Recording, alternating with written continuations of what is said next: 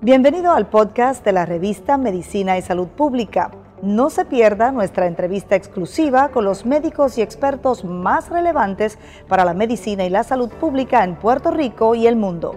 Si desea ver este podcast en vídeo, puede hacerlo en nuestro canal de YouTube Revista MSP.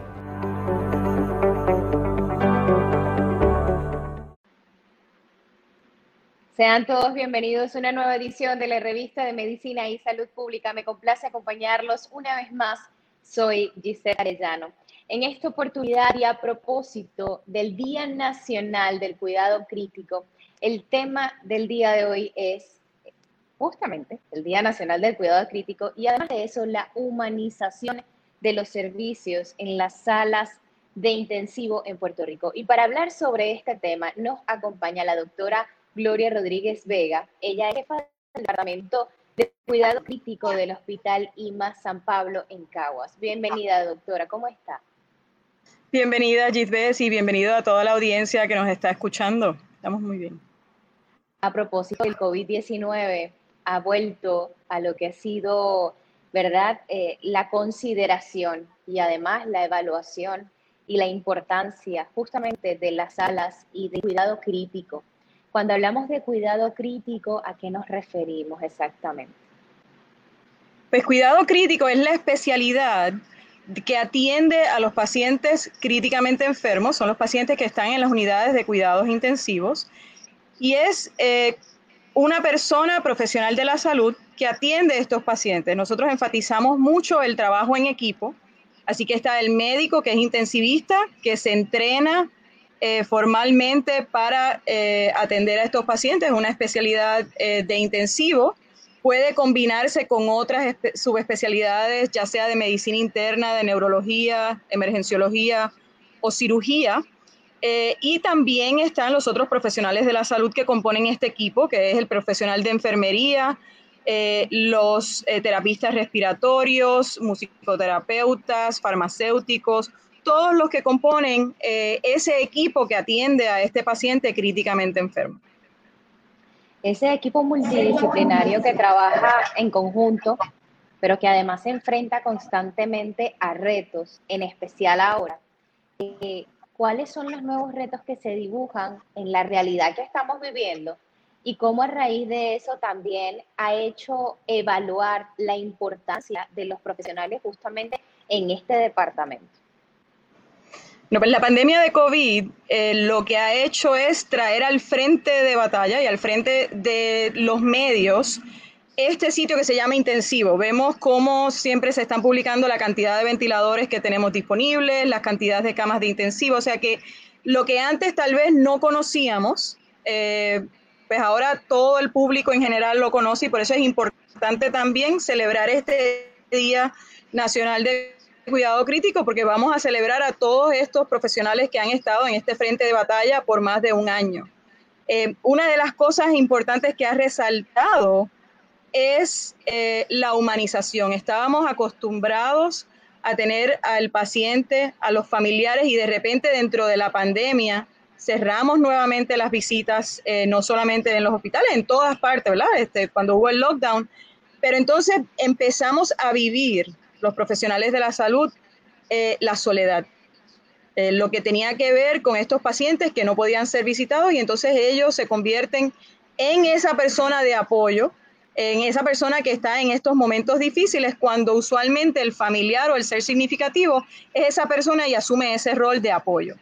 Esa es una de las cosas. Lo otro es en los mismos profesionales de la salud y uno de los retos que estamos viviendo ahora es el cansancio, el burnout, la fatiga, porque ya están estos profesionales, eh, llevan más de un año en el frente de batalla.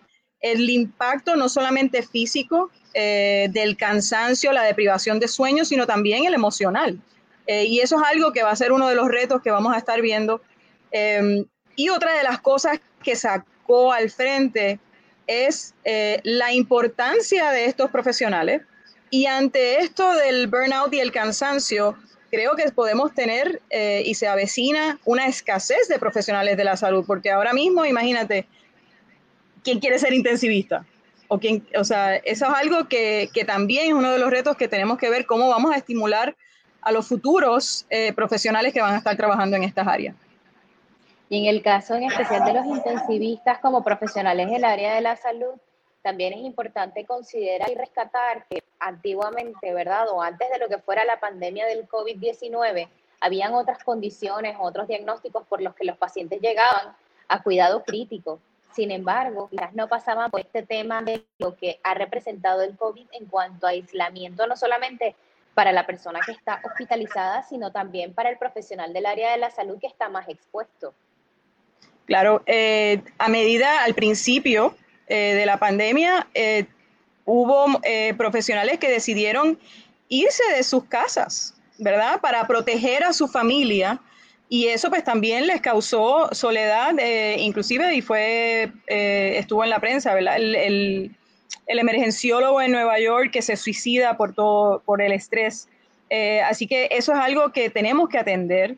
y a medida que ya nos hemos ido conociendo más sobre COVID-19, sobre el comportamiento de coronavirus, ya con la parte de la vacuna, por eso se exhorta que la mayoría de la población se vacune para poder llegar a esta inmunidad de rebaño pues entonces podemos empezar a crear una nueva normalidad, porque no creo que vamos a volver a lo que estábamos antes. Vamos a adaptarnos ciertas cosas eh, dentro del entorno eh, de la unidad, cómo nos vamos a preparar para la próxima pandemia eh, o el próximo desastre. Así que hay cosas que, que sí nos vamos a quedar con ellas y hay otras cosas que tal vez podamos llegar a lo que vamos a llamar a la nueva normalidad. Como parte de la organización, también hay algo que se dibuja muy difícil en la cruda realidad de cuidados críticos y es el tema de dar noticias difíciles a los familiares. Cómo este trato y además esta relación, este ser el mediador entre la vida del paciente, que no siempre depende de las manos de ustedes, sino también delante de un familiar que espera respuestas, que está bajo estrés, que a veces no sabe manejar sus emociones. Cómo esto también se convierte en un reto y representa esa humanización de un momento que no sabe si va a ser el último momento de ese familiar que está en cuidado crítico y que quizás esa persona que es ese mediador es quien realmente lo acompañe en los últimos momentos o por el contrario pueda regresarles la buena noticia de saber que ese paciente se pueda recuperar. por eso es eh, dentro de la concientización que, que es cuidado crítico y el énfasis en el equipo multidisciplinario esos roles eh, de dar noticias siempre miran al médico eh, como el líder del grupo, ¿no? Eh, y es el que va a dar las noticias, el que tiene la responsabilidad ante el paciente. Pero lo bonito del trabajo en equipo y la conciencia sobre la humanización de las unidades es que podemos tener dentro de nuestro equipo profesionales que están entrenados para eso. Tenemos un equipo de tanatólogos, especialistas en cuidados paliativos, eh, y ahí los podemos reclutar y hacer que esta experiencia que vive el paciente dentro de la unidad, eh, lamentablemente, o sea, uno puede pensar que dentro de su vida por lo menos va a haber o uno o un familiar que va a estar enfrentado en una unidad de intensivo y cuando uno llega a esa unidad de intensivo uno se cuestiona, ¿verdad? ¿Y qué es lo que yo hago aquí? ¿Cuánto tiempo me queda? O sea, uno empieza a hacer la lista de los de de las cosas que uno va pensando y ahí es donde entran la familia, entran los otros profesionales para ayudar que esta experiencia que puede ser aterradora, intimidante, eh, el paciente la pueda llevar bien. Y ese factor humano es lo que nosotros queremos devolver y, perpetuar dentro de la unidad. Así que estos profesionales nos van a ayudar muchísimo eh, para poder ayudar a nuestros pacientes. Dentro de la pandemia tuvimos que usar la tecnología y yo creo que eso es una de las cosas eh, positivas que nos ha enseñado la pandemia, que hemos podido utilizar esa tecnología para mantener la comunicación eh, con los familiares, ese último adiós, o también eh, tratar de ayudar que haya una visita, ya sea virtual o presencial, siempre que se mantengan Los, las medidas de prevención. Los profesionales de la salud que forman parte de este departamento desarrollan habilidades y destrezas y en especial una preparación muy meticulosa, porque debe ser llena de muchos detalles, de mucha observación y de un cuidado intensivo, de una, una persistencia y además de un recelo muy constante de lo que es la evolución de ese paciente. ¿Qué significa y cuáles son esos dones más determinantes que caracterizan a este equipo de trabajo al momento de atender a las personas, sabiendo que ahí en cada uno de ellos hay una historia y hay personas que probablemente los esperan de regreso en casa? Yo creo que has dicho una frase eh, que yo utilizo mucho en cuidado crítico y es atención al detalle. Eh, nosotros tenemos diferentes sistemas eh, que estamos vigilando que son complejos y yo usualmente utilizo la metáfora del piloto de un avión para equiparar lo que es una unidad de intensivo. Es una unidad donde eh, un error puede costarle la vida a un paciente de la misma manera que un avión, un error en ese piloto puede costarle la vida a muchas personas. Es una unidad altamente tecnológica eh, porque tenemos diferentes monitores de la misma manera que hay en, un avión. Y hay algo que debemos aprender eh, de la aviación y es que también tenemos que tener esa atención al detalle, pero tenemos que tener un sistema que prevenga y mitigue los errores. De la misma manera que un piloto para poder despegar tiene que hacer una lista de cotejo, pues hay cosas que nosotros podemos hacer de lista de cotejo en el intensivo, estandarizar también para que le dé tiempo a esta persona, a este piloto, a este equipo de trabajo, responder ante un cambio. Eh, lo otro es que tenemos que cambiar nuestra mentalidad de que sea, en vez de ser un sistema que le eche la culpa a un individuo, tal persona cometió un error, tenemos que buscar qué cosas en el proceso fueron las que llevaron a ese error, de la misma manera que sucede en la aviación. Así que eh, uso mucho esa similitud. Eh, de las eh, cualidades que pregunta, somos personas que tenemos una vocación, estamos muy orgullosos de, esa, de esta profesión y eso es parte de mañana, del día del 21 de mayo, celebrar eh, esa dedicación y ese compromiso que tenemos con nuestros pacientes, eh, tenemos ese balance de ser humanos, eh, porque la mayoría de las veces somos los que estamos ahí presentes. Así que creo que esas son las cualidades y es una, la medicina es una ciencia, así que la medicina que practicamos es basada en, en evidencia. Doctora, además de COVID-19 en la sala qué otras enfermedades pueden llegar o qué otros diagnósticos pueden llevar a los pacientes a cuidados críticos. Bueno, la causa número uno de admisiones en los cuidados intensivos es sepsis, eh, que es una respuesta disregulada a una infección de un cuerpo, a una infección. Y eso te lleva a que tengas falla multiorgánica y necesites estar en un intensivo. Así que esa es la causa número uno eh, de muerte ¿verdad? En, en, las unidades de cuidado intensivo, es la causa número 11 a nivel eh, nacional. En las otras eh, hay UCIs que son especializadas, tenemos las UCIs coronarias, en donde infarto agudo al miocardio o problemas del corazón son las que te llevan. Eh, tenemos otras, causas, otras unidades como son de neurointensivo, así que son enfermedades neurológicas, los strokes, las apoplejías cerebrales, hemorragia subaracnoidea. Están las unidades de trauma, en donde trauma es la causa que los lleva. Eh, pero dentro de una UCI eh, multidisciplinaria, pues tenemos estos pacientes que llegan con sepsis, pulmonías, infecciones, cuidados postquirúrgicos y esos son de los diagnósticos más comunes que tenemos. Hay una palabra que a veces resulta aterradora para los familiares y es saber que un familiar va a ser llevado justamente al departamento de cuidado crítico. En ese caso, ese departamento no se convierte o se podría convertir en una luz, en una esperanza de saber que ese familiar va a estar monitoreado al detalle, como usted bien lo describe, por profesionales de la salud que tienen vocación y que además de eso están preparados para poder atender a ese paciente con, con la esperanza y además con todas sus energías y sus conocimientos dispuestos para que esa persona pueda recuperarse y salir de ahí. Pues es bien importante, eh, y ahora que nos estamos moviendo en la humanización, eh, en España se habla del proyecto UCI, H-U-C-I, eh, de humanización de cuidados intensivos.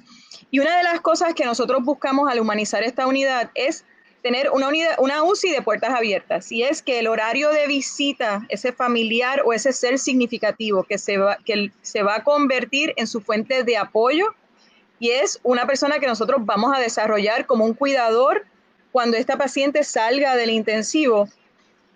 Así que queremos que estos familiares estén eh, con nosotros, también sean partícipes de ese cuidado. Sabemos que los familiares, mientras más envueltos estén, eh, mientras más conocimiento tengan de lo que estamos presenciando, de lo que están presenciando y de lo que está sufriendo eh, el paciente, lo hacemos partícipe inclusive de la ronda multidisciplinaria, dejamos que ellos estén con ese paciente 24/7. Eh, lo otro que hacemos es eh, los envolvemos en el baño, en el dar la comida, o sea que es algo que lo incluimos. Tenemos áreas que también ese familiar esté cómodo, pero también eh, es importante que ese familiar o ser significativo esté informado y sepa cuál es su rol.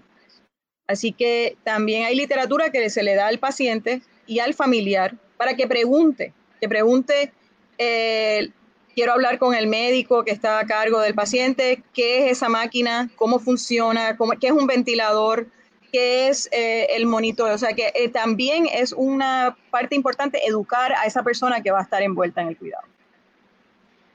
Hay profesiones, y en especial las de ustedes, que muestran la vulnerabilidad del ser humano y nos enseñan a ver la vida diferente. Desde ahí, desde su experiencia y desde lo que representa además el Departamento de Cuidado Crítico y a propósito del Día Nacional sobre concienciación de este departamento. Si nos tocara hablar de la vulnerabilidad y de que cualquier persona puede estar ahí en cualquier momento y por cualquier circunstancia, ¿cómo podríamos hablar de lo importante que es vivir y saber eh, valorar a detalle cada paso, eh, un diagnóstico a tiempo, el valor de la salud y además de eso, eh, esforzarnos en darle a la ciencia y además a los profesionales de la salud ese merecido también reconocimiento a tanta entrega y a tanto compromiso. Pues eh, son dos cosas. Número uno, parte de Proyecto UCI de humanizar las unidades es también reconocer el rol del profesional de la salud y darle cuidado a ese personal, eh, estar preveniendo lo que es la quemazón, el burnout, hacerlo a él que sea eh, parte de un equipo, eh, darle las herramientas para que sea un mejor profesional y tenga atención sensible a estos pacientes. Es nuestro deber también mantenerlos educados y darle esas herramientas.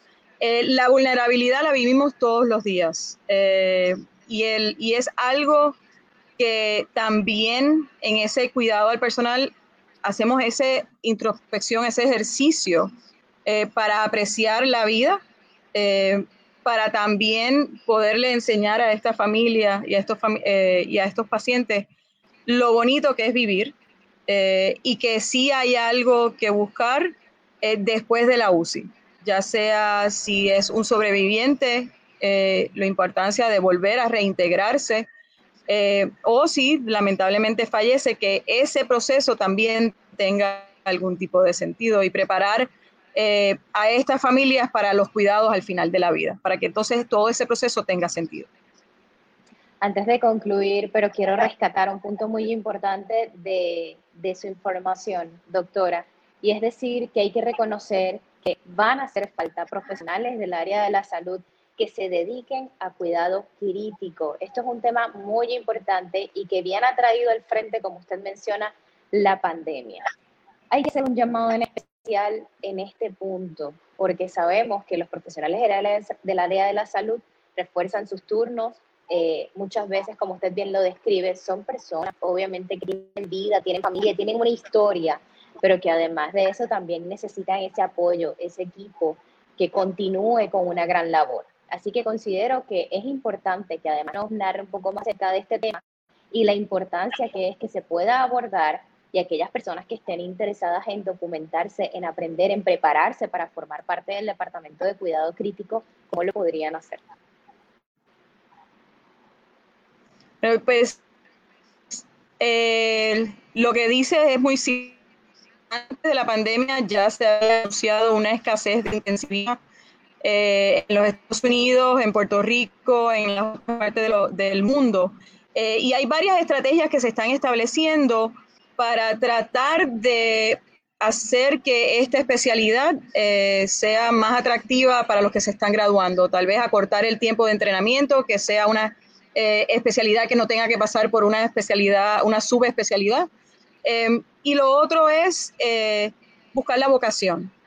Cualquier persona que le guste ayudar a los pacientes en este periodo crítico, es una, digo, yo soy orgulloso porque me encanta trabajar con el equipo que trabajo. Eh, es algo que es, que es una vivencia. Eh, y yo creo que eso la, la sociedad, eh, los incentivos que deben también haber para que estos profesionales reciban una remuneración apropiada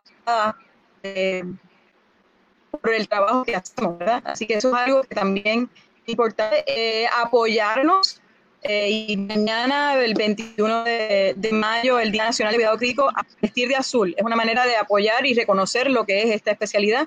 Así que eso es algo que también queremos incentivarlos a todos que lo hagan eh, y apoyen esta profesión. Si ven a una persona que trabaja en un intensivo, que es parte de este equipo, felicítenlo eh, por el trabajo que hacen, que también eso es algo que nos va a ayudar.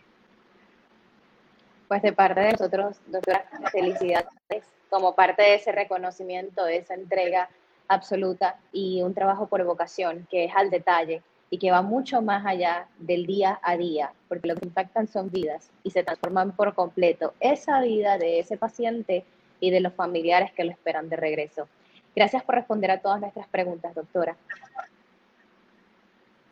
Gracias, Gisés, y a toda la audiencia que nos ha estado escuchando. Conversamos con la doctora Gloria Rodríguez Vega. Ella es jefa del Departamento de Cuidado Crítico del Hospital IMA San Pablo en Caguas. El tema del día de hoy fue a propósito del Día del Cuidado Crítico, Día Nacional del Cuidado Crítico. Recordemos la humanización de los servicios en las salas de intensivo en Puerto Rico. Gracias por conectarse con todos nosotros. Siga además a la revista de Medicina y Salud Pública en Facebook. Búsquenos en Instagram como arroba revista MSP y también visite www.msbrevista.com. Soy Gisette Arellano y será hasta una nueva edición.